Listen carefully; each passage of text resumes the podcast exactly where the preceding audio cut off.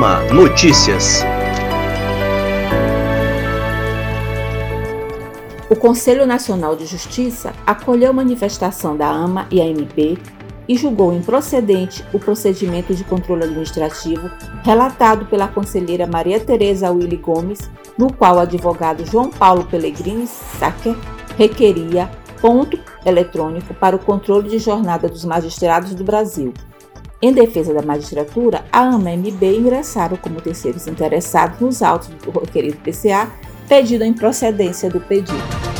A AMA parabenizou as juízas Mara Carneiro de Paula Pessoa, Milene Sandra Cavalcante Calheiros de Melo Moreira, Verônica Rodrigues Tristão Calmon, Carlos Jean Saraiva Saldanha e Gabriel Almeida de Caldas, que foram vitaliciados pelo Tribunal de Justiça. A AMA apresentou contrarrazões ao recurso administrativo interposto pela OAB Maranhão, contrário à decisão do CNJ que julgou improcedente o PCA no qual a Ordem dos Advogados pretendia tornar sem efeito resolução do Tribunal de Justiça do Maranhão que possibilita o uso das plataformas digitais para a solução das demandas. A AMA argumenta nas contrarrazões que os fatos expostos no recurso da ordem não merecem guarida, visto que não foi apresentado qualquer fundamento novo apto a reverter a decisão. E a comissão eleitoral responsável pelas eleições da nova diretoria executiva e conselho fiscal da AMA, biênio 2021-2022, tem atuado de forma permanente a fim de garantir total organização e segurança no pleito, que será realizado na forma online a partir das 8 horas do dia 2 de novembro, encerrando-se no dia 7 às 12 horas. O sistema foi todo preparado pela empresa Tafner para permitir que o eleitor acesse a plataforma de votação por meio de computador, celular ou tablet.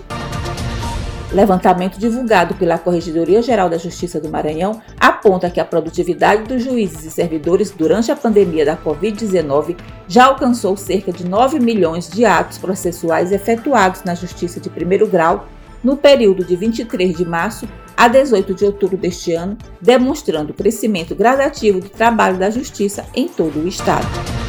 Em defesa dos associados aposentados, o presidente Ângelo Santos e o segundo vice-presidente Oleice Barros estiveram presentes na visita dos magistrados aposentados Vicente Ferreira Lopes, desembargador, Carolina e José Ribama Castro, ao presidente do Tribunal de Justiça, desembargador Lorival Cerejo. Na ocasião, foi entregue parecer jurídico ao desembargador Lorival Cerejo, que gerou de imediato agendamento de reunião para o dia 29 de outubro com representantes do IPREV.